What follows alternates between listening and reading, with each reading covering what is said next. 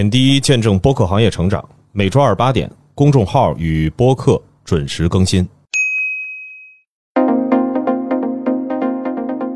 周二早上好，欢迎收听本期播客志，我是小主编杰西卡。首先呢，为大家带来平台动向，喜马拉雅将举办播客发发大会。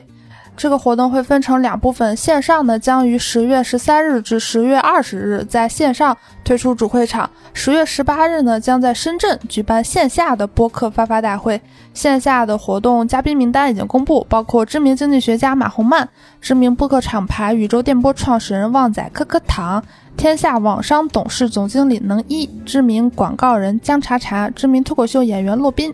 闪光少女创始人思思，高战资本创始人范卫峰，播客搞钱女孩主播小辉和雪姨。下一条动态呢是，呃，鲁豫在苹果播客的伴你收听栏目中推荐了几档播客，分别是《忽左忽右》、电影巨变、Stand Up 起立、很有意见以及游泳音浪。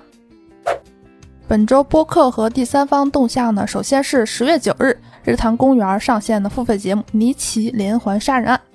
节目呢，由李淼主讲，小伙子主持。这是一起和北九州连续杀人案齐名的日本著名连环杀人案，也是电影《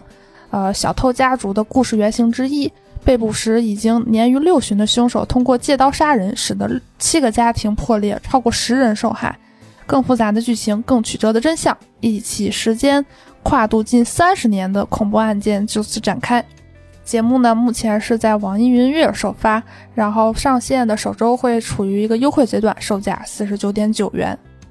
多说一句，以前日坛公园还有很多节目的付费都是首发在小宇宙，那现在首发在网易云，可能我们也可以一窥，就是网易云音乐可能也要在付费节目这块发力了吧。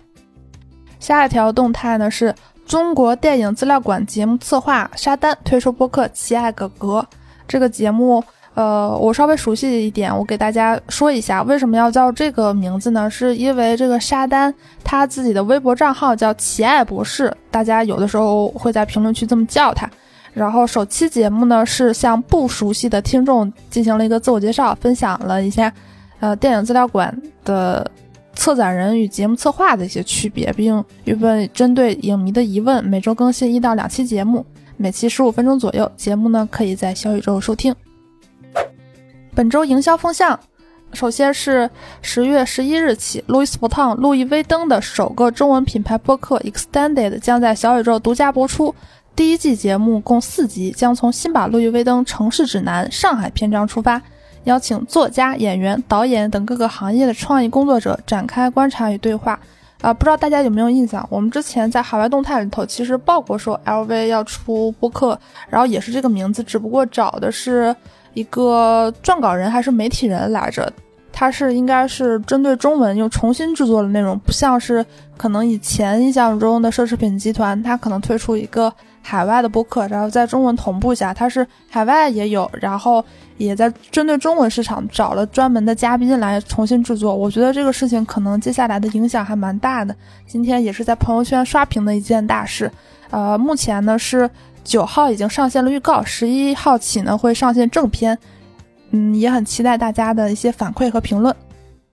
下一条动态是品牌播客，德国马牌轮胎推出播客 Content FM，呃，C O N T I F M，呃，用声音陪伴你的路途某一刻，用故事温暖你的人生某一程。目前呢，节目已经上线了两期，分别采访了咖喱三千乐队以及三跺脚乐团，可以在喜马拉雅、小宇宙收听。